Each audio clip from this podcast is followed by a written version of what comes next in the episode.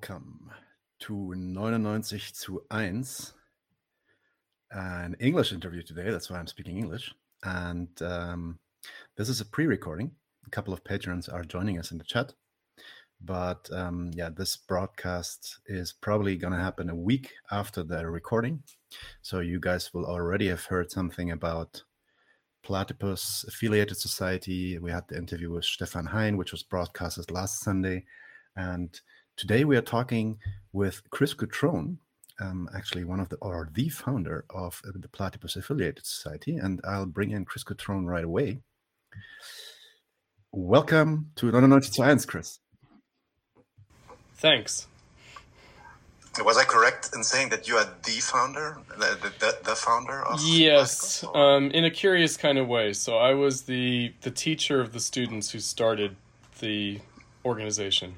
And so my students from the School of the Art Institute of Chicago, as well as from the University of Chicago, uh, a mixture of grad students and undergraduates, asked me to do a reading group.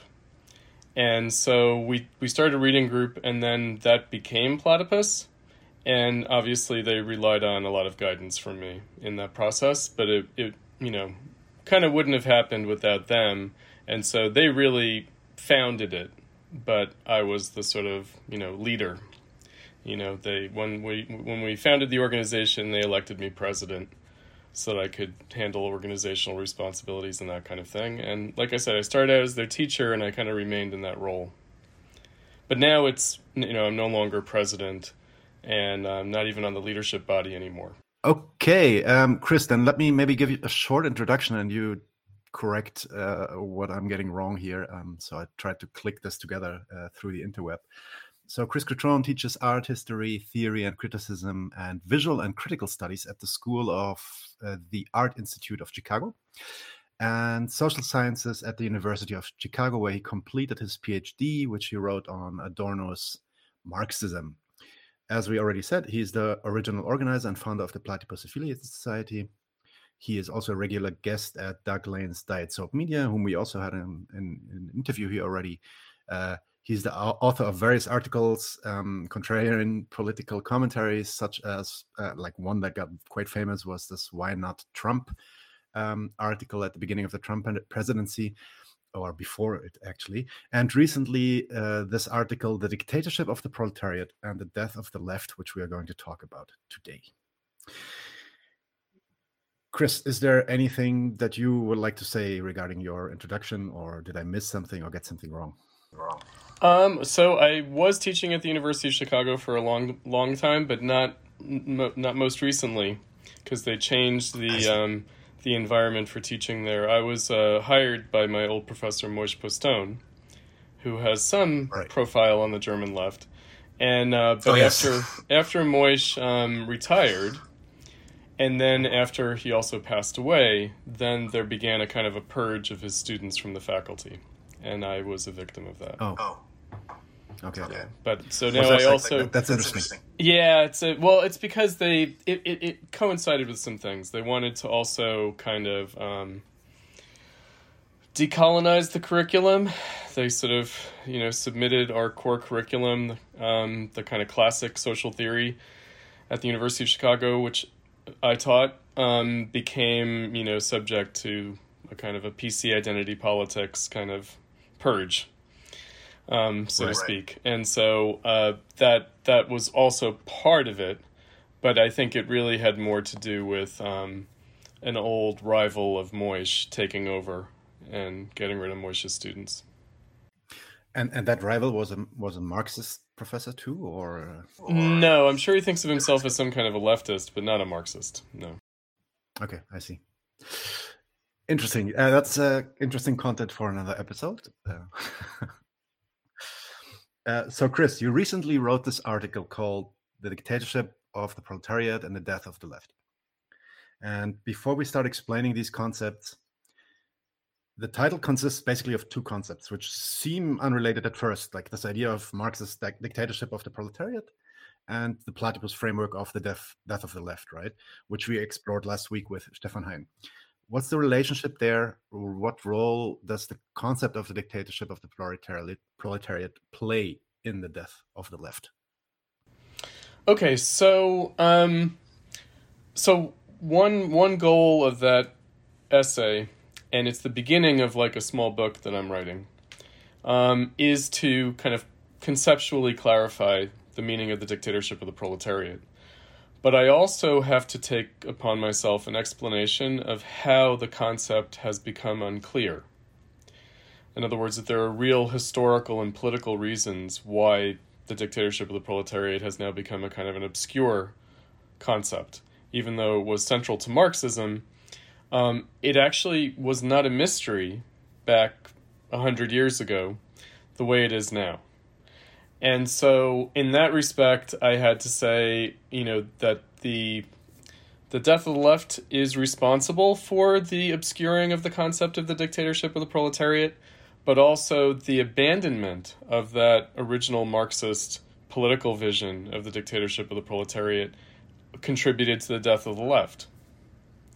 So they're they're interrelated phenomena at this point in time, right? So in the early 21st century when we're thinking about the fate of Marxism, you know, I've kind of recentered how we define Marxism, that what makes Marxism different from any other political ideology and any other theory, any other perspective, is its what Marx called recognition of the necessity of the dictatorship of the proletariat, the historical, social, political necessity of that as a prospect, right?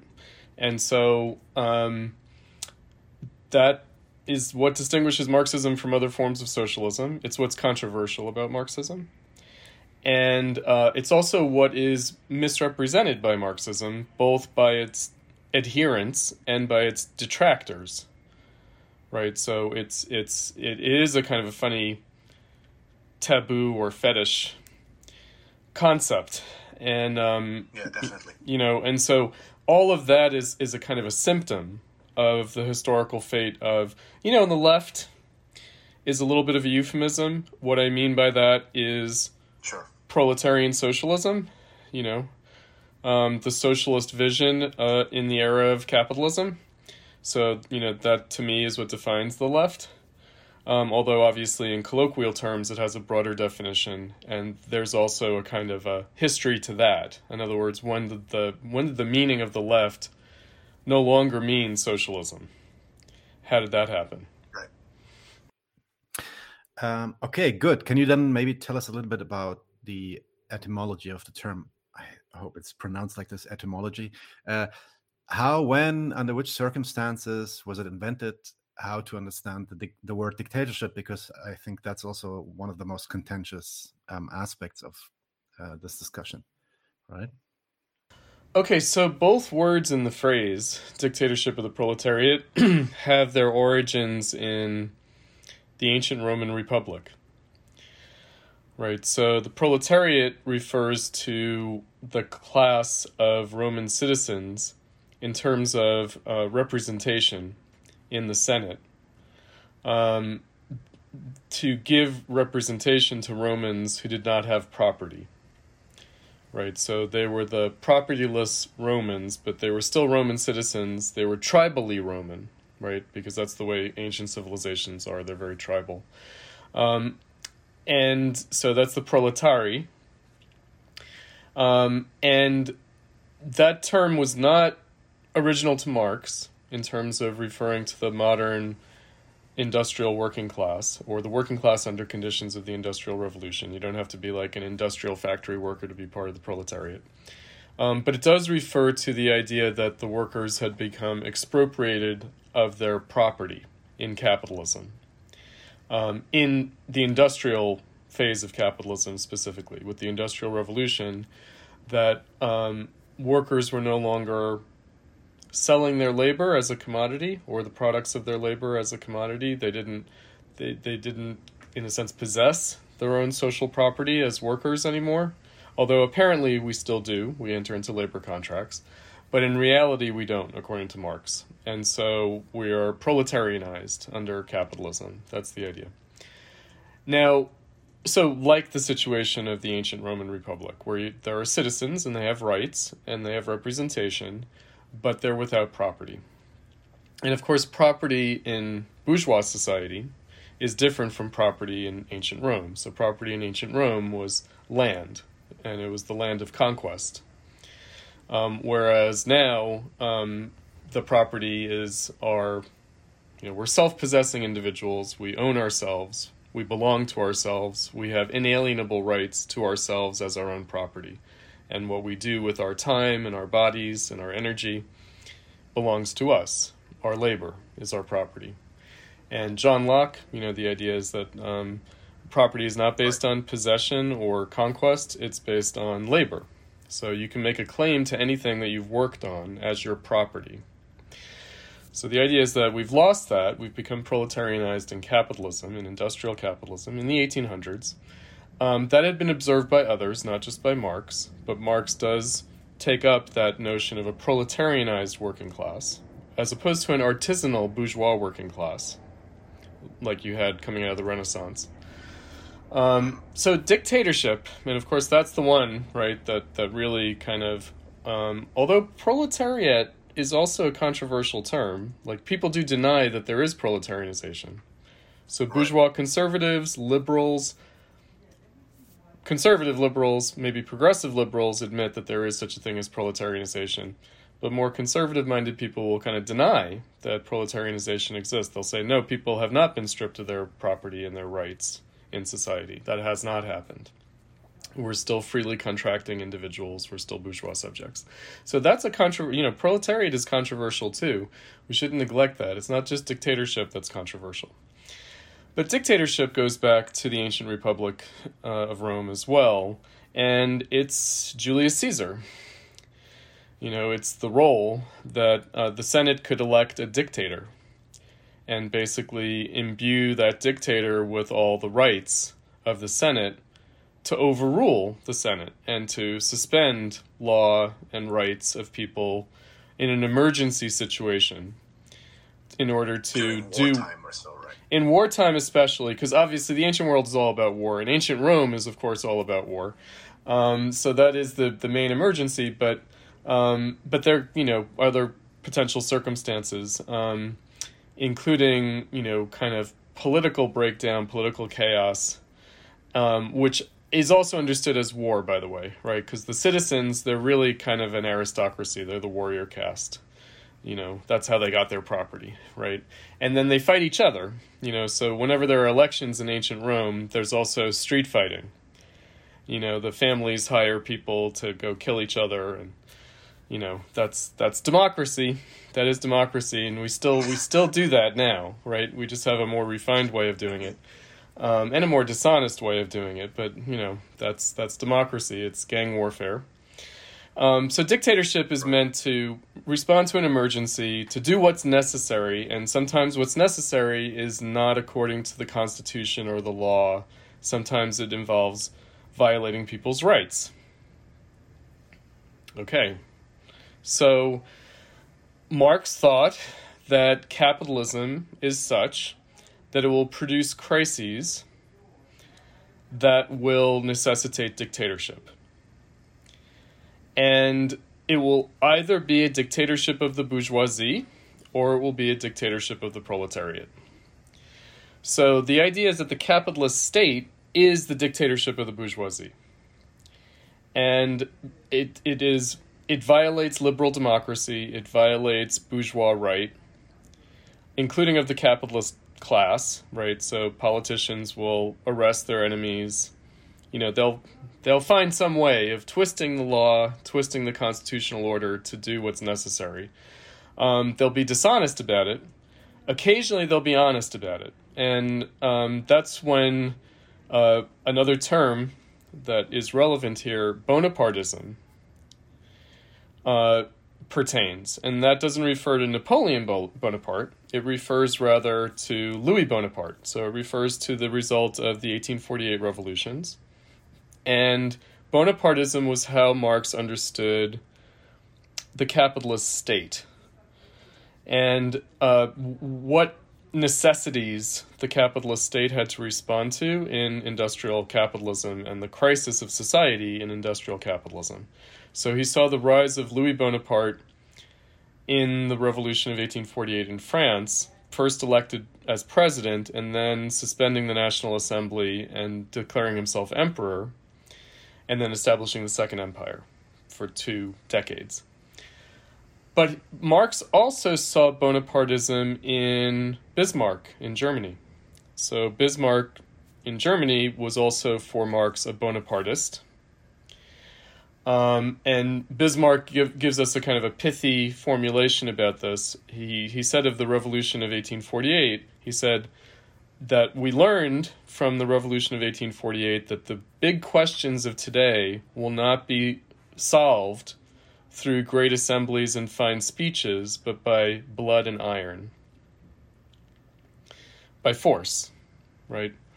Um, and Marx accepted that. That's true. Mar- according to Marx, that's true. Right? The the great questions of the day under capitalism will be solved not democratically, but through state fiat and through force. And that's Bonapartism. It's the capitalist state. And though nominally liberal and democratic, so he also saw this, by the way, in uh, in Britain, in uh, the parliamentary leadership and the prime ministers Palmerston and, and Disraeli. Disraeli, who declared Queen Victoria Empress of India. And that had more to do with domestic British politics than it had to do with India and colonialism. Right? So that brings in another term, imperialism. What's meant by imperialism? Imperialism is the capitalist state. It's not really about colonization, it's about the imperial state. And then colonialism under capitalism is a kind of projection of the imperial state internationally. Right? So, again, the idea being that capitalism necessitates dictatorship, but in a way that's less honest than in the ancient Roman Republic, that can still pretend to be liberal democracy and still pretend to observe civil rights, but in practice actually violates it ne- necessarily in order to maintain and manage capitalism this has to happen. So his vision of the dictatorship of the proletariat is that if the working class comes to power through revolution, which is what he expected, a political crisis of the state necessitating a, a profound political change and maybe a constitutional change as well, um, that the workers would inherit the same necessity that capitalism creates. In other words, the dictatorship of the proletariat will still be ruling over capitalism. That's another big deal, right? So it's still capitalism, it's not socialism. Um, and therefore, the workers will have to exercise the same kind of political authority and emergency measures that the capitalist state does now in the dictatorship of the bourgeoisie. Okay? But the idea being that the way the workers would exercise that would not be through like a state bureaucracy and through like capitalist corporations who are like cronies of the politicians, right? Through that kind of racket kind of system, but rather it would be exercised through the workers' own organizations. So be it would be exercised through like labor unions, workers' militias, right? All the civil social organizations that the working class build, builds up for itself under capitalism, that will be the basis of the dictatorship of the proletariat. So that will it will be the workers' own organizations that replace the capitalist bourgeois civil social organizations and state bureaucracy. So the idea is that it would be democratic, by comparison to the dictatorship of the bourgeoisie and by comparison with the capitalist state kind of bureaucratic Bonapartism, the dictatorship of the proletariat will be much more democratic. Democratic, maybe not liberal, right? Meaning that, again, even though it, it aims towards the emancipation of society and towards the realization of everyone's rights, that the transition to socialism might necessitate emergency measures that will mean violating people's rights. In the same way that under capitalism, the capitalist state violates people's rights. Right? right? So, this is just to sort of demystify the concept, right? Um, now, in the 20th century, of course, there were states that emerged out of revolutionary change that claimed to be the dictatorship of the proletariat like the Soviet Union, Communist China today, if you go to, you know, if you if you talk Marxism with the Chinese Communist Party, you know, if I were to go to the Politburo or the Presidium and say, okay, guys, what's going on here? They would say, this is the dictatorship of the proletariat. You know, we're managing the transition to socialism. And yeah, we sometimes have to violate people's rights, but it's because, you know, we're we're doing what's necessary to achieve socialism.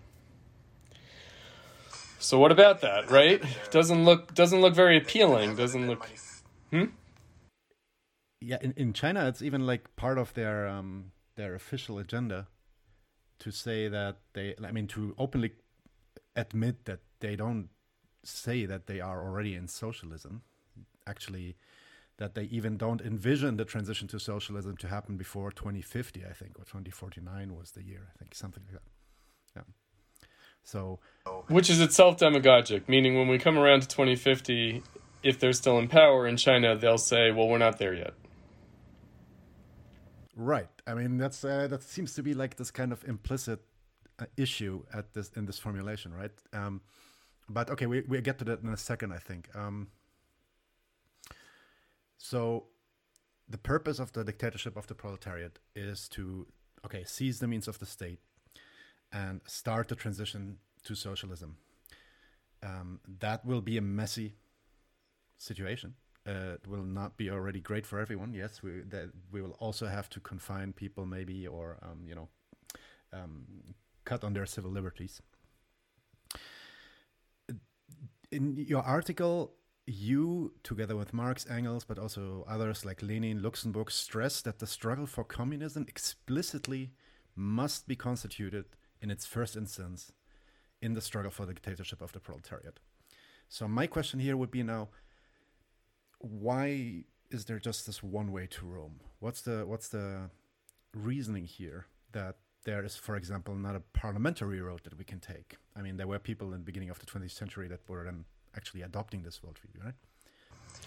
So there might be, by the way. In other words, it, it's it's not ruled out by Marx, Engels, Lenin, or Luxemburg, or Trotsky and others, um, and by the Second International more generally. You know, sometimes people like Karl Kautsky and August Bebel are seen as like equivocating or kind of obfuscating on the question of the dictatorship of the proletariat. No, it could you could have a parliamentary road to socialism. You could. In other words, you could have the election of a socialist party in a majority in you know a, a democratic election. The idea though is that the the capitalists are not going to accept that, right? Like they'll probably try to have a coup of some kind. Um, and you know, even if it's not a, a coup or a military takeover, um, although that's the most likely thing, I think people even threaten that about Jeremy Corbyn. I think people in the British military even said if Jeremy Corbyn's elected, we might have to oust him because he will be breaking NATO. Right? And so we can't allow that. And so we might, you know, like people actually said, you know, we might have to overthrow him militarily if he insists on getting out of NATO but you know also just more generally like in society in civil society um, the bourgeoisie you know um, the capitalists and maybe a lot of middle class people and maybe a lot of working class people and maybe the lumpen proletariat will resist you know the transition to socialism. Um, that's that's possible. And so even though you could be elected to office you might still have to take measures right in the same way that elected governments now have to take measures to maintain power, and they do. Right? So I think that um, the ideal situation would be to have as little of that force, exercise of force, as possible. And in other words, the greater the majority, the greater the working class majority, and also others who are not part of the working class proper necessarily, but who support socialism. The more support you can get, then the least force will have to be used, and the shorter the period of the dictatorship of the proletariat will be. Right? So, I mean, a couple of things we have to bear in mind is that the vision was that several of the metropolitan advanced capitalist countries would have to come under the control of the dictatorship of the proletariat immediately. Right? Like, very in short order. that without that you couldn't have a transition to socialism. And so it, it kind of would cease to be the dictatorship of the proletariat as a transition to socialism, and it would just become another emergency government of capitalism, but with a working class base. Right, so then it wouldn't really have the true historical content of the dictatorship of the proletariat. It would just be a workers' government, but it would remain a dictatorship of the bourgeoisie because it would be forced by circumstance to manage capitalism rather than transition to socialism. And of course, that's what the Chinese Communist Party does. Right. And that's what the Soviet Union did too, although more obscurely, because obviously the Chinese Communist Party they developed capitalism on the basis of foreign trade and foreign investment in a way that the Soviet Union did very little of that. It did do some of that, but it did less of that.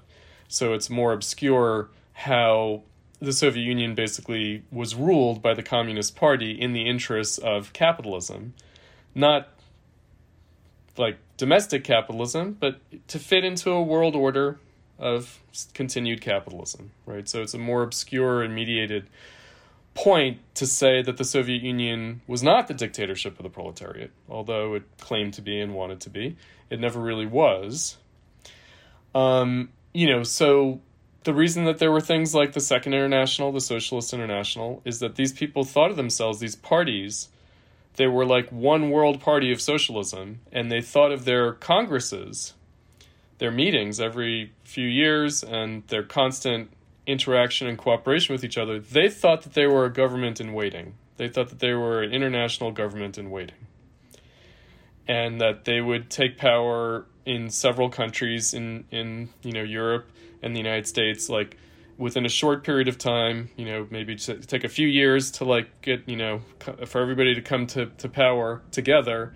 And then, of course, at that time, before World War One, Britain and France and even Germany, you know, they had colonies, right? So they they would immediately take over like eighty percent of the world. like that would be that, right?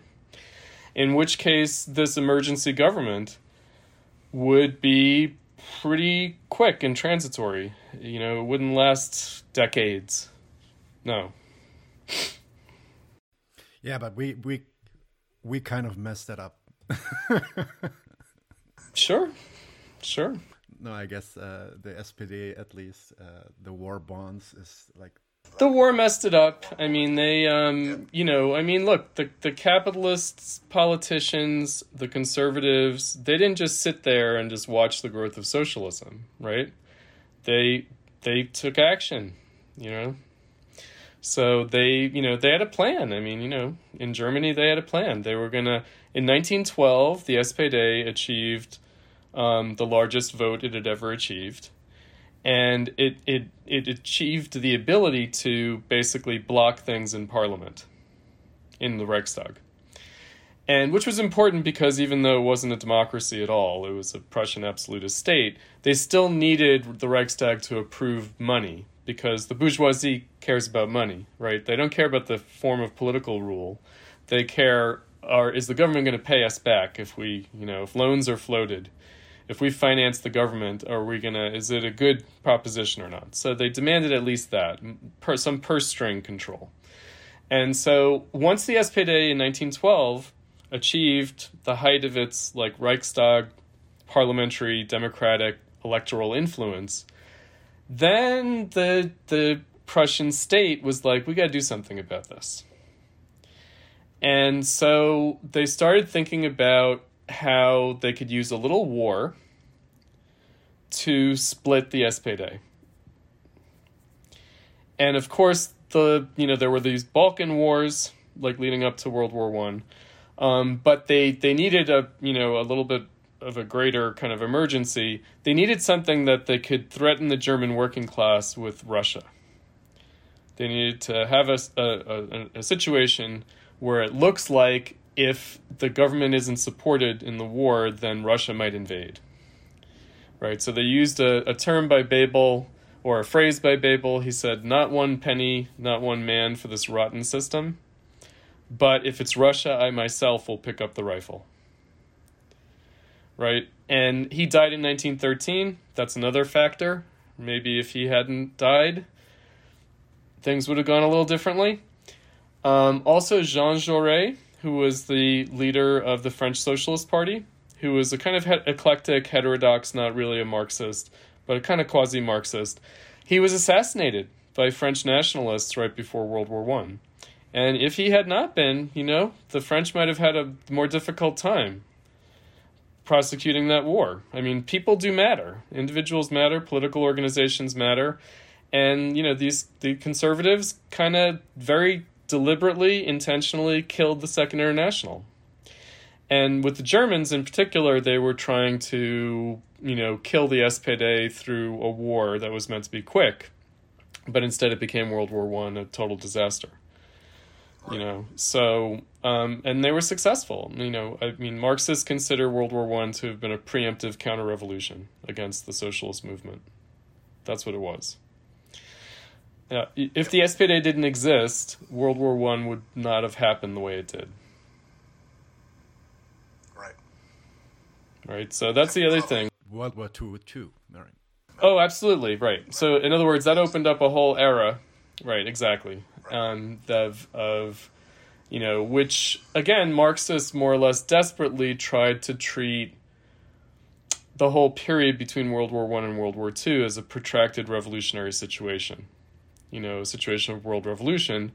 And it kind of looks like that, especially because of what happens after World War II with um, Eastern Europe and China um, and Korea and Vietnam. You know, it does look like, and also in other places like Iran has a little moment at the end of World War II.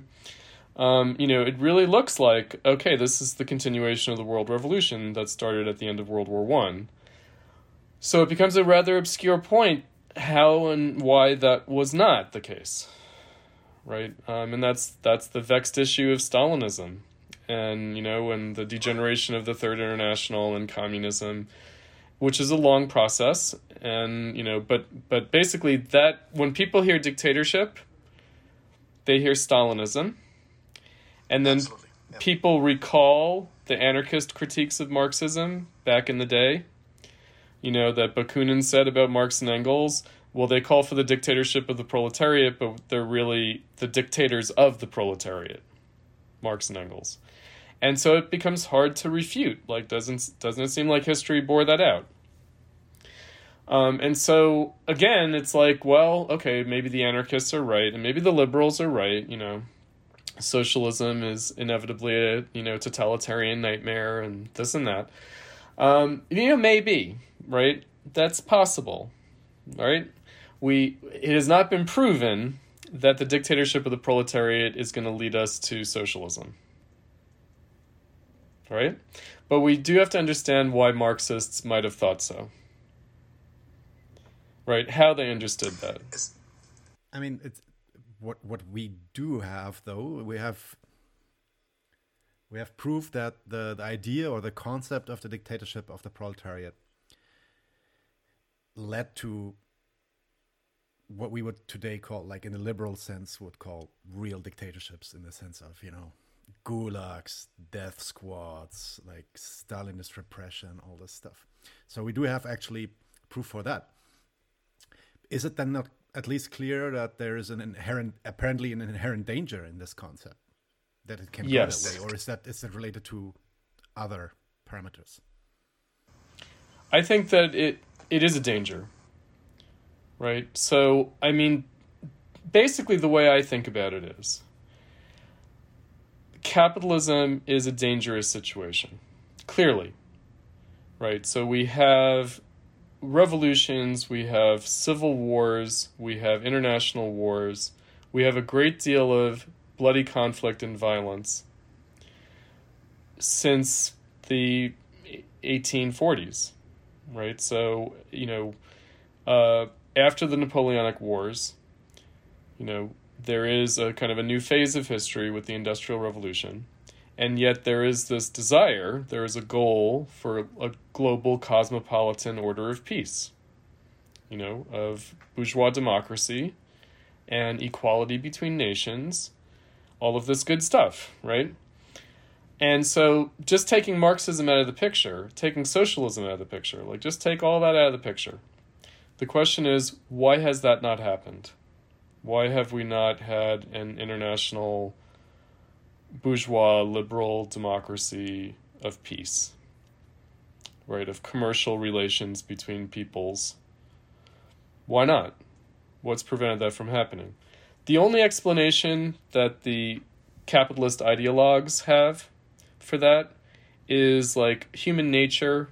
People are too nationalistic. They're selfish, selfish human beings or something. Yeah. Selfish, particularistic. You know that that actually you know turns out that like group affinity is stronger than bourgeois social relations of trade and commerce and labor cooperation between nations right so it, it becomes this kind of battle for the soul of humanity like which tendency is going to win is it going to be like the peaceful cooperative soul or is it going to be the tribal warring soul they don't really have an explanation they don't um, and so you know again marxism does have an explanation and that explanation is that capitalism disintegrates bourgeois society and it creates conditions of competition that are negative and destructive that are not about like just improving things and finding new ways of doing things. You know, like there's a beneficial side to competition, of course there is.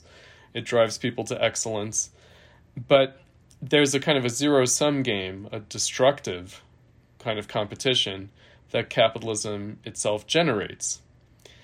Um, at least as a countervailing tendency. There's there is a tendency towards international cooperation and the brotherhood of peoples, definitely and the overcoming of national particularity. That's still an ongoing process. That's still happening, right?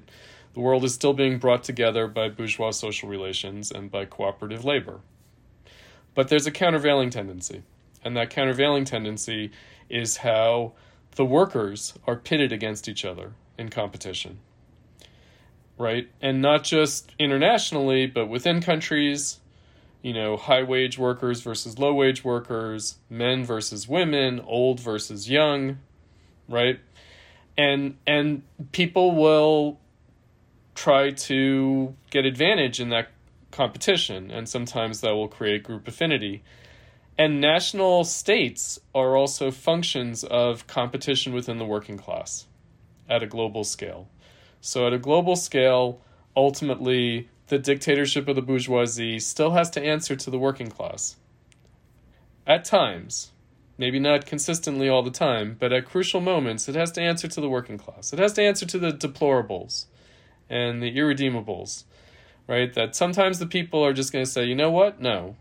And then the capitalist state's going to have to respond to them. And the way they will respond is through international competition and that will sometimes lead to violent conflict and war right and it will it will create right. sectarian communitarian violence within countries you know, there's been a lot of that um, over the last two centuries it will just pit people against each other. You know it will, it will pit capitalists against each other too and states but it will just pit workers against each other. It will. And that will undermine the spirit of cooperation that is otherwise generated by the society. Right, right so yeah, right yeah. This analysis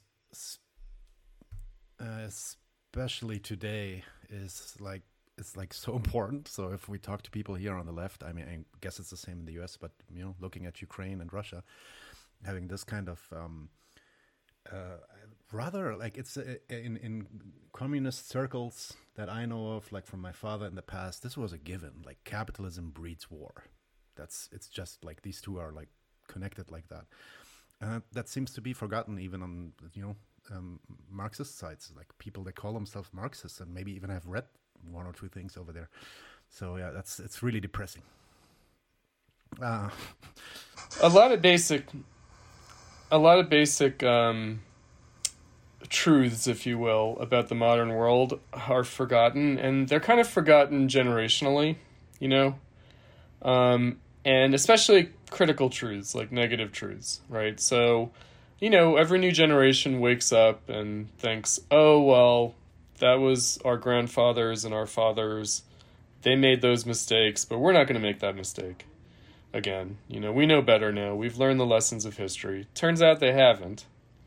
right? And again, from a Marxist perspective, it's like the lesson of history is not just like war and nationalism. The lesson of history is capitalism, right? Until we get this capitalism thing dealt with, we're going to have these problems. So, you know, how it relates to dictatorship of the proletariat is that there are going to be civil wars and revolutions too. There's not only going to be international war, there's going to be civil war and revolution within even advanced capitalist states that are wealthy. It just will happen. Guaranteed to happen. Right? And so the issue is why and what's going to be the result of those bloody conflicts. Is it going to in any way lead us beyond capitalism, or is it only going to keep us stuck in capitalism? Right? So, why is this going to happen? Why is this unavoidable, really? As much as we might want to avoid it, it's not really something that can be avoid, avoided. It's inevitable. Right. We may not like it, but it's inevitable. Right. Let's talk a little bit about why this this thought is also forgotten. I mean, and, or these kind of analyses, let's say, because that's not the only idea that has been forgotten. Obviously, um, I mean, Marx in the in fifty two, I think he wrote a letter where he clearly. I mean, at the time he hasn't he hadn't written Capital, etc. But he basically says that this idea of the dictatorship of the proletariat was his only contribution to uh, the, the communist thought. So he clearly thought that the idea is pretty significant. And you know all the marxists uh, most marxists after him like at least the big heroes that we know of lenin trotsky uh, luxemburg but even people like stalin refer to this term albeit, albeit with different interpretations right? So skip forward a couple uh, decades or 100 years let's say and nearly everybody that calls themselves a marxist has basically completely abandoned this term. They don't talk about it anymore. And if it comes up they kind of avoid it. It's pretty obvious that the term dictatorship of the proletariat does not really play a role anymore in the discourse. We don't discuss this. We don't we don't have it as an utopian vision that we somehow um, need to figure out how that would work. And even in more elite Marxist circles in Germany, for example, it seems that people try to avoid this term. What like how did that happen? And I'm, I think now we're coming a little bit to this concept of the death of the left. That's right. Um, so, I mean, I guess I would say there the split in Marxism that came with World War One between social democracy and communism, or between like socialism and communism. That's usually the way it's put. Um, you know, played a huge role in this, and I think that it was raised earlier. Violence, right? Um, the question of violence. I think that revolution and reform have become associated with violence and nonviolence. And I don't think that's accurate or true. In other words, I think reform politics are often quite violent. And there's no particular reason why a revolution has to be violent. It might be, it's likely to be, but it's not in principle necessarily violent. And reform struggles also do not at, in any way necessarily avoid violence. They don't. So, um, in other words, you can have a great deal of violence that has nothing to do with trying to profoundly change society, right? So, again, like Marxism became associated with a kind of extreme position, right? The sort of insistence on communism and by any means necessary, and we're going to force it through, right? And we're going to adopt violent methods because it's necessary or something. And that's a massive distortion of how Marxism understood these things. Right? It's not a, it's not like a choice. Like are you willing to use violence? Are you willing to use undemocratic means? It's not it's not a choice.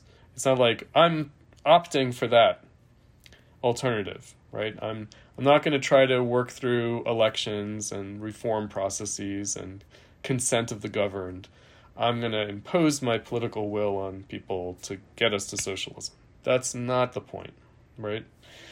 So, you know, again, I think that's the beginning of this problem is that um, half of the Marxist left, the socialists, started to say, well, no, we don't support Bolshevism and communism. We don't support violent action. We don't support these undemocratic means and the use of force to achieve socialism. All right, so that's the beginning of, of the problem. And then it only got worse from there on. And I think that in the meantime, so that's like maybe negatively how the dictatorship of the proletariat got abandoned by a huge chunk of the working class movement for socialism through the social democratic and socialist left that opposed the Russian Revolution and opposed the Spartacus Bund and the communists in the German Revolution. Um, the other part of it is the changing of the meaning of socialism, meaning it it became uh, associated with a kind of social democratic welfare state, um, especially in the Great Depression era. Right, so that was also a profound change because the socialists in the pre World War One era were opposed to the welfare state. In other words, they didn't call for it, they didn't support it, they accepted it. In other words, if the capitalists want to give the working class things, fine, that's their business. But they didn't call for it, um, and they didn't necessarily support it either. In other words, welfare state provisions that were floated, they would vote against. That's a that's another fact that is so forgotten. Yeah.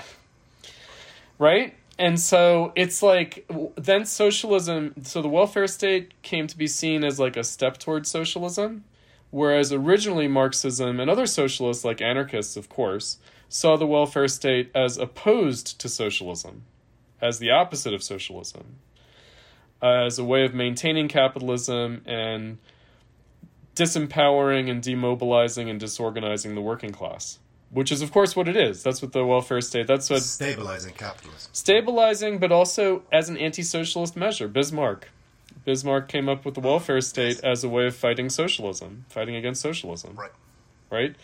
So, um, and other people who were influenced by Bismarck, like the Webbs, the Fabians in the British Labour Party, right? They were self-consciously Bismarckian, right? They didn't want the dictatorship of the proletariat they wanted the state to basically provide welfare provisions for the working class. And they were very much opposed to Marxism, to Marxian socialism, and also, of course, opposed to anarchism. Um, and so, again, it was a very deliberate, from a Marxist perspective, anti socialist measure, the welfare state. However, what happened in the Great Depression era is that people forgot that um, and they not only forgot it, but they made sort of political calculations to obfuscate the issue. So originally, I like to say FDR, uh, Franklin Delano Roosevelt, the New Deal, um, was denounced by the socialists, the Socialist Party, and by the Communist Party. It was denounced as fascist. Now, they didn't mean Hitler fascism, they meant Mussolini fascism. They meant it as like a corporatist, capitalist state measure, right, to control the working class. So the socialists and the communists both rejected the New Deal as fascist. Then the communists, first, not the socialists, ironically, the communists decided that they were going to support the New Deal in order to align themselves with the progressive bourgeoisie against the threat of fascism. So they decided that they were going to support the progressive bourgeoisie and support the politics of the New Deal, support FDR and the Democratic Party in order to fight against the right. And we've been stuck there ever since. And we are reliving that again. I mean, uh, you've been talking about Sunkara, right? So uh, there's a question here. Um, so you're talking about Bhaskar Sunkara. He's, I think, the chief editor of Jacobin and now of The Nation. Interestingly, yeah, uh, the president of The Nation, right? Um, and you, I, I will now quote from your text. Um, but even to the extent that Sunkara and his Jacobin comrades still claim to be not social democrats, but rather small d democratic socialists, and aspire for something greater than welfare state capitalism, they still base their vision on an earlier 20th century liquidation of Marxism and its goal of the dictatorship of the proletariat. So I have two questions here. The first, if we if we were to sit down with Bhaskar now um, and and you know maybe maybe not on maybe not on YouTube, maybe not online. Maybe we have a beer with him. We're in private, so he can speak openly, and we would ask him a, question that you like to ask uh, sometimes, right? Are you for or against the dictatorship of the proletariat? Do we not think that he would answer yes? He would say yes, but he would qualify his answer by redefining what that means. Um, so we've we've conducted a debate on this, but in a kind of indirect way that he didn't acknowledge that it was a debate. I gave a talk on Lenin's birthday, his 150th birthday, um, in 2020, on the relevance of Lenin today, and I criticized the DSA, the Democratic Socialists of America, and Jacobin, and their theoretical perspective, um, as articulated by Vivek Chibber in his essay "Our Road to Power." which was meant to distinguish the DSA's vision from the old Marxist vision of Kautsky, who wrote the original Road to Power, and Lenin and Luxemburg and everyone else.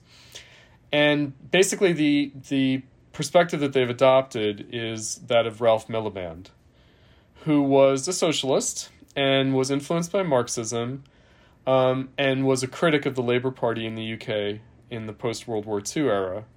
Um, and you know is a serious political thinker, political philosopher, um, but explicitly like attacked the original Marxist vision and said that it was unrealistic.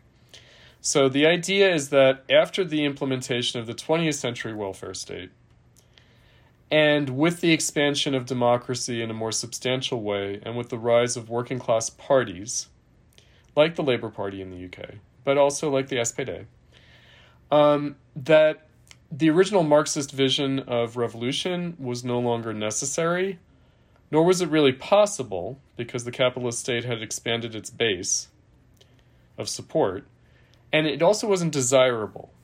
Right? It's not desirable to have a revolutionary smashing of the state and the implementation of the dictatorship of the proletariat um, that none of those things are likely to happen anymore and we shouldn't want them to happen, and they're really not necessary to achieve socialism. Right, so the idea is that the way it's going to happen is through a kind of working class majority through the capitalist state, per se, and a gradual transition to socialism. Now, it claims to be different from the perspective of reformist social democracy before World War One, so the vision articulated by people like Eduard Bernstein. But the difference has to do with the supposed change of historical circumstance. How capitalism and the role of the state in capitalism and the role of working class political participation in the capitalist state had changed from the pre World War One era, where the working class was mostly excluded, to the post World War II era, in which capitalist governments rely on working class votes to for their legitimacy, and in which working class parties are no longer seen as beyond the pale, but are really integral to support the capitalist state. So, um, however, interestingly, Miliband did not discount the possibility and even likelihood of a revolution anyway right? But he thought it would be caused by the capitalists resisting change, right? So he thought that the, the working class, through its parties, should aim to achieve socialism through electoral means and through the expansion of the welfare state, but it should also be prepared if the capitalists should try to stop it by extra parliamentary, illegal, unconstitutional means. Now, Okay, so that's where today's DSA and Vivek Chibber and Bhaskar Sunkara are not ready for that because they they some people in the DSA do, but I don't think it's part of the Jacobin rhetoric to support things like the right to bear arms, like the working class being armed, which the working class was armed in Germany before World War One. The Social Democratic Party had its militias, right? the Socialist Party of the United States had was armed and had its militias. You know, um, this is just that's part of the the history that's now been forgotten, and so you know again, they're not they're not prepared really for what's necessary in a way that um, and they're not arguing in favor of that either, right? Like not at all, right? Um, because ultimately, their vision sort of brackets a profound crisis of the state, right? So again, you know, yeah, if we got Bhaskar drunk, he might say, well, sure, you know, but we're not there yet. Like we're in the early stages of building, and you know, um, and so there's no point in talking about that now. But there may not be a point to talking about that now. But I do think that some principles have to be established, right? And so the avoidance of that, especially over a long historical period, the consciousness has diminished. And there are many results of that. And again, like the, the choice to deliberately downplay certain things does have a corrosive effect for the possibility of any kind of future socialist movement or politics. Right? If people you know, I mean, my old comrades, the Trotskyists, the Spartacus, the Spartacist League, right? They had a great phrase that's not original to them. The mask becomes the real face. Meaning, if the left wears a mask, pretends to be something other than what it is, that will become the real face. That's, I mean, there, there are two problems there. I mean, the first thing is that, right? So, okay, are you are you Bruce Wayne or are you Batman, right? So And uh, the second, the second is, um, it's if it were the case, and I, I, some people were also talking about Sanders in that way. The idea that yeah, yeah, he knows, of course, um, and he wants the dictatorship of the proletariat. He wants socialism, but of course, in the U.S., this is not possible right now. And so he goes for like he goes for the maximal thing that he can achieve, which is the social democracy. And from and we built on this, right? We built from there.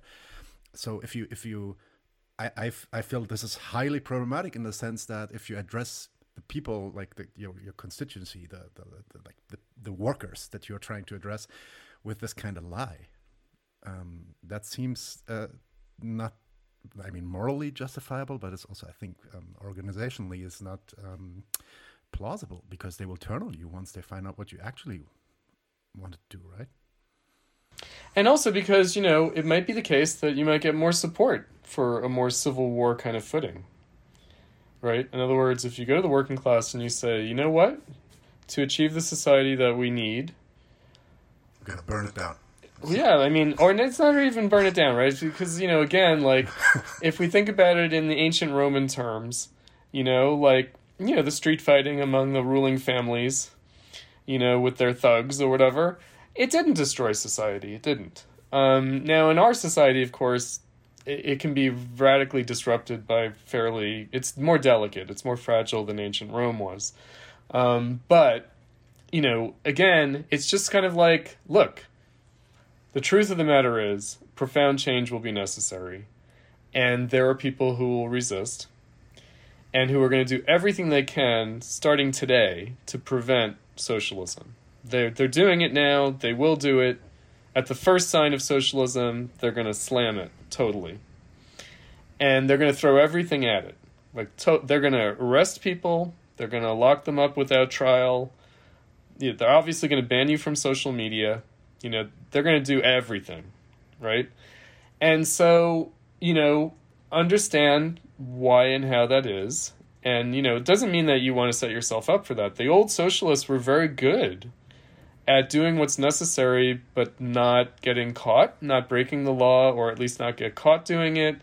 And, you know, they had their underground, you know, organizing. They had very sophisticated ways of building the movement without provoking the state to repress them. You know, and it's it's that's that's really politics.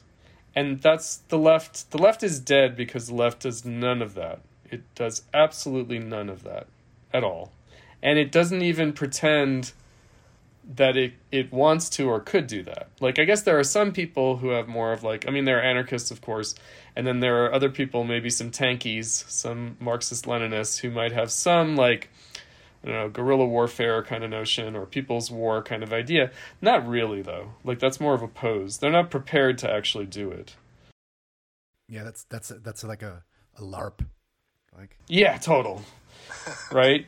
And you know, and so I do feel like you know I've been dealing with young people now through Platypus for the last fifteen years, And you know, you just have to sit down with people and just say, "Look, you know, this is this ain't pretty, but this is reality." And, you know, this is what you have to get your head wrapped around. You have to kind of see things for what they really are, understand, and prepare yourself. And also prepare yourself for it's going to take decades to build up to the point where we can overcome capitalism.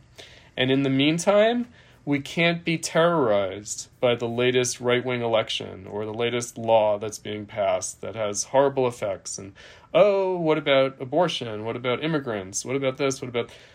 We can't do anything about that. We cannot do anything about that.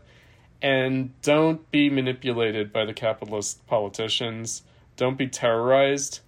You know, we're going to have to survive capitalism and all of its brutality we're going to have to learn how to deal with things and not like think that the world is going to end if this candidate is elected instead of that candidate is elected. No, the world's not going to end. It's not. Like, you know, if I could snap my fingers and we'd be 100 years from now, the world is not going to be over. Climate change, nuclear war, we might have flooding, we might have nuclear war, you know, of a limited scale the world will still be there. Humans will still be living in capitalism a hundred years from now. It's not going to be this catastrophic end. It's not hap- The end of the world's not happening in five years or ten years or twenty years. No, right? So just deal. Deal with the fact that this is a brutal society with a lot of oppression, a lot of suffering. We can't do anything about it now except try to build up to the point where we might be able to make a change in the future. And you may not see it in your lifetime, but do what's necessary now so that maybe 100 years from now people aren't still dealing with the same problems we're dealing with now. Right. Right. Hard, hard. I mean, and I think also this question that you normally ask, I already I already hinted at it, like this idea. You come into a podcast, I think it was with Doug Lain, and you sit him down and you say, "Okay, Doug, are you with me in bringing about the dictatorship of the proletariat, right? And I mean, it seems like most people on the left, if you if you explain it also like you did now, they would agree to it, and they would like it's nearly an, it's kind of a romantic idea, right? This concept of the rulership of the working class. It's, it has something like invigorating, but I imagine also that you ask it because something else, um, because I mean, it feels a little bit, at least to me, like you are actually hinting at the fact that this dictatorship of the proletariat, bringing about that dictatorship and also the dictatorship itself, will maybe be painful. Um, painful change will require sacrifice, hardship, and that we should get be getting ready for that. Uh, do I get that right? Yes. Um, the idea being that it actually won't necessarily be a hardship beyond what we already have to suffer in capitalism, right? Um, you know, I mean, obviously, in places like the United States and Western Europe, we've we can have some decades of relative social peace, you know, but there's a lot of hidden suffering. There's a lot of like hidden violence, like structural violence, whatever you want to call it. I mean, obviously, you know, the left is no, knows about these things, but it usually talks about those things in terms of the condition of like minorities, racial minorities, women, and you know like other subaltern people like gay people like how they quietly suffer and die in this brutal system you know or in the united states incarcerated people obviously there's a massive incarceration of the um, the lumpen proletariat in the united states that's very brutal um, and so you can get a kind of notion of like structural racism or structural sexism but you seldom have the ability for people to face squarely capitalism. Right? That this is just a reality. And, you know, it's it's usually rendered kind of invisible, or when it is rendered visible, it's only rendered visible in certain ways. So we only see it in certain terms. We see it as like the plight of the immigrants, or, you know, like we see it in a way that can be kind of exoticized and romanticized and kind of marginalized. Um, and so it's, you know, again, it's not like get yourself ready for suffering. It's like, what's the meaning of the suffering now? Like, what, you know, why are we suffering now? What would it take to actually change that? Um, and to, you know, to be serious about it, like to be, you know, really thinking, because like I said before, you know, the dictatorship of the proletariat, okay, the jury is still out at best. The jury is still out on that one, right? It's not like we can say, commit to this and it will all work out. No, it's politics. It's a risk. It's a gamble. It's a danger. And maybe the revolution will make things worse, not better. Maybe capitalism can't be overcome. Who knows? Maybe. But, but, again, there will be civil wars. There will be revolutions. There will be international wars. That's guaranteed. And again, we've had a couple of generations of people who kind of got through their lives without those things. Maybe the first generation in a long time that that experienced that. Right? People born after World War II and living until now in Western Europe and the United States have lived through a time when there haven't been civil wars and revolutions. That's over. That's over. Right? I don't think uh, the millennial or Zoomer generation will live a whole lifetime without civil war and revolution in their countries. I don't think so. So, again, what's going to be the result of that? You know, so in the original generation of Marxism, you know, in the late 1800s and in the early 1900s, that generation saw a lot. They saw a lot of international war, civil war, revolution, Franco Prussian War, Paris Commune, American Civil War, Russo Japanese War, 1905 Revolution. They saw a lot in their lifetime. And then eventually they saw World War World War One and the revolutions that came out of that. And so they didn't have the illusions that we have. That somehow you can avoid this. Right? And you can just sort of improve things a little bit and just make things a little bit better and gradually overcome all these iniquities, injustice, injustice, and brutality in the system. Um, that's a that's a that's an illusion. It's a bad illusion. Um, and again, people outside the metropolitan countries, they know. Right? Everyone outside of Western Europe and the United States, they know. Right? And it's an international world now. I mean, look, there are immigrant communities who have that experience, right? Who who have fled, right? And maybe they are looking for the Disneyland life of Western Europe, and you know that's fine too. You know, everyone doesn't have to be a revolutionary and hardcore, you know, political warrior. But but again, it's kind of like, yeah. Uh, so I, I didn't I didn't mean that kind of question to Doug to Doug Lain like, do you support the dictatorship of the proletariat? You know, it was more like a thought question. It was less of a moral kind of question of like commit, you know, um, you know, be willing to do what's necessary, make the sacrifice. Um, it was more about like, do you understand that that's that's the prospect? Like, do you understand this is where it's all going?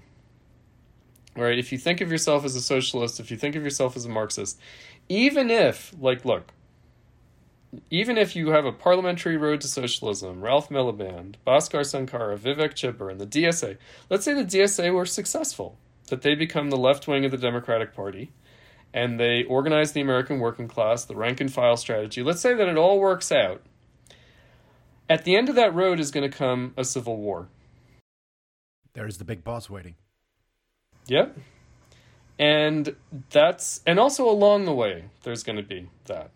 But even if it all works out smoothly and not any kind of real horror along the way, that's not very likely. But let's say that that happens. At the end of the road is still going to be a civil war.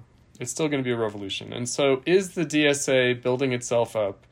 Are these young people being recruited to something? Are they being organized? Are they being educated to be ready?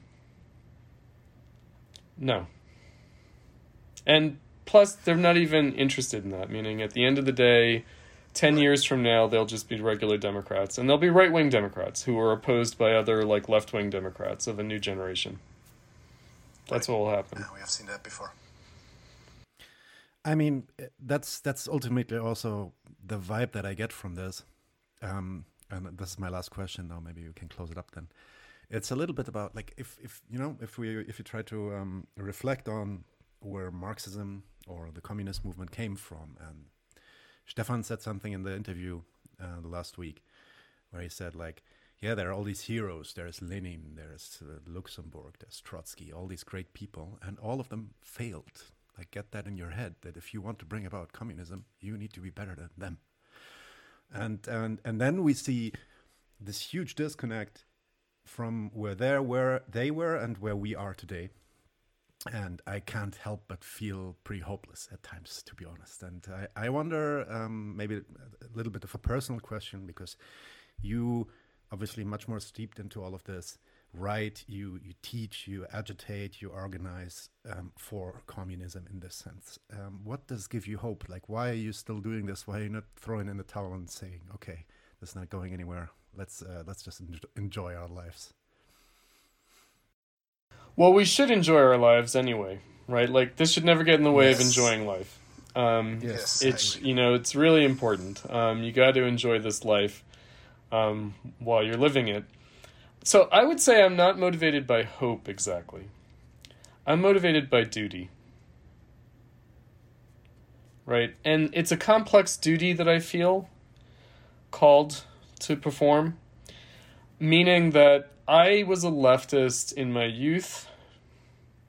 You know, as an as an adolescent, as a high school student, as a college student, an undergraduate student, I was a leftist and I was very enthusiastic and very idealistic, and I wanted revolution now. And let's do this. And I wanted to work with people who are serious about that. And, you know, um, but then I had to see that, okay, it's not really happening. And so I withdrew from politics, but I maintained my Marxism. Um, and I think that I certainly taught Marxism as a young college professor, as a young instructor. Um, and, you know, I taught it as an idea. I taught it as like a classic idea, you know, like. And then, you know, the millennial generation, those were my students, they reached for Marxism. They they became interested in Marxism. And they asked me to teach them what it's really about right? So, in other words, that I could sort of present certain ideas in the classroom, be kind of equivocal about it, and be like, oh, you know, isn't this an interesting idea? Right? But then they came to me outside of class and they were like, okay, what does this really mean? Like, seriously, like, tell us, what, what, what does this mean? And if they hadn't done that, maybe I would not have done this, what I've done. Right? If someone hadn't said, we want to know. And, you know, and just, okay, you want to know? I actually know. I know. I can tell you. Right? And you, it may not be for you, you may not like it. But if you want to know, I'll teach you. I will. And then, you know, and they also said, well, there are all these Marxists out there, right? What the hell? what are they about? And I had to say, uh, you know, well, they're kind of artifacts of the death of the left, right? They're the kind of flotsam and jetsam, they're the kind of refuse of history, they're the kind of wreckage, the debris of the failure of historical Marxism, and that they've all found ways of rationalizing that failure. Right? And and you know, kind of changing what Marxism meant in order to rationalize that failure. And so be careful because actually that's not really Marxism. Um, it's more like a kind of strange echo of Marxism, but distorted right? So I had a sense of duty, which is a duty to like the truth, you know, which is, you know, right or wrong, we can say what Marxism is and what it isn't, actually, and we can show how it's been warped, distorted, falsified, turned to other purposes, used for um, to rationalize other forms of politics, to not pursue the dictatorship of the proletariat and the political party that would be necessary, or parties that would be necessary because maybe there'll be competing parties, competing socialist parties in the revolution. Fine, that's great. The more the merrier. Though that's that's desirable. Um, and so you know, like understand that this is the the proposition, and if Marx still and Marxism, this history exercises a kind of an appeal, a fascination, a curiosity, right? Probably that has a real basis in society and in reality. Meaning, if Marxism, you know, like if these ideas still resonate, it's probably because they're still relevant. They still apply. They still express something real about our society and our moment in history. You know, um, you know that that there's a truth there, and um, therefore, you know, probably in the future, people will dust off these books again, you know, or find it on the Internet Archive or something, right? They will reach for Mar- they'll be like, yeah, what was what was that Marxism about again? What was you know?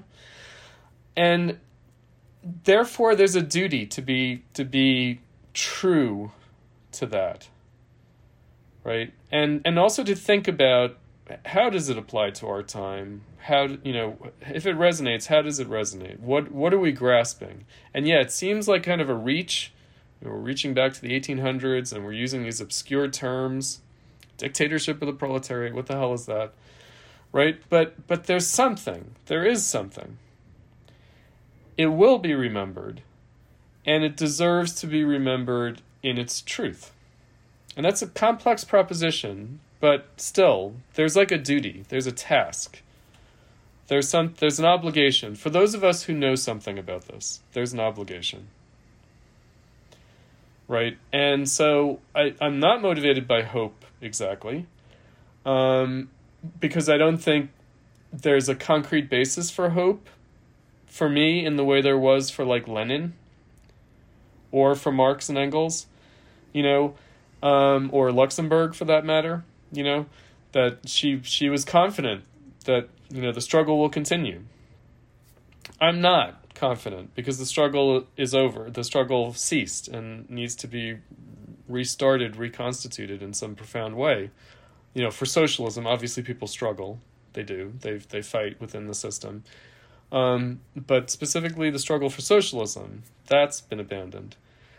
But there's still a kind of a attraction to that, and so my sense is that again, though concretely I can't say, oh, see, it's possible. I still know that the truth of these ideas comes through and deserves a, a sincere honest advocate. Excellent. Um, Chris, uh, that was a great uh, ending, uh, last word, I would say. Um, I want to thank you a lot for, for being here. That was uh, really uh, delightful. And I hope you will come back uh, later. Maybe we'll talk about something more concrete, maybe something, you know, current politics or something like that in a couple of months or so. Great. Mm-hmm. Then everybody else uh, who was here and saw this, thanks for watching, and please follow Chris Cutrone um, on. Well, you can find him, I think, on Facebook, but you can also find him on platypus1917.org. Uh, he writes there also regularly. I will link this, of course, in the um, description. So make sure you check out Platypus. Also, guys, folks in Germany, you can do that too. They have a couple of groups in Germany, as you might know if you haven't seen the video with Stefan Hein yet please go and uh, look at that. Okay, and with that, we are out. Leute, wir brauchen eure Hilfe. Wenn euch dieses Video gefallen hat, klickt auf Like, abonniert den Kanal und vergesst nicht das Glöckchen zu drücken, damit ihr benachrichtigt werdet, wenn wir neuen Content droppen. Außerdem solltet ihr uns überall folgen, wo wir verfügbar sind. Das ist Facebook, Instagram, Twitter und Twitch. Und wenn wir irgendwelche Ankündigungen machen oder Posts, dann shared, was das Zeug hält. Gebt uns all eure Liebe. Wir haben mittlerweile ziemlich signifikante Kosten. Wenn ihr es euch irgendwie leisten könnt, unterstützt uns doch auf Patreon. Dann kommt ihr auch in den Genuss verschiedener Vorteile, wie zum Beispiel Zugang zu unserer Discord-Community oder Zugang zu den ultrageheimen Patreon-Episoden, die wir dort posten. Außerdem könnt ihr uns natürlich auch über PayPal Spenden zukommen lassen. Außerdem haben wir mittlerweile einen eigenen Online-Shop. Das heißt, wenn ihr euch immer noch fragt, was ihr euren Lieben zu Weihnachten, Ostern oder sonst wie schenken könnt, geht dorthin und kauft duftes Merch. Alle Links dazu hier in der Beschreibung oder auch auf unserer Webseite 99 zu 1.de. Vielen Dank fürs Dabeisein, danke für die Unterstützung und wir sehen uns in diesem Theater.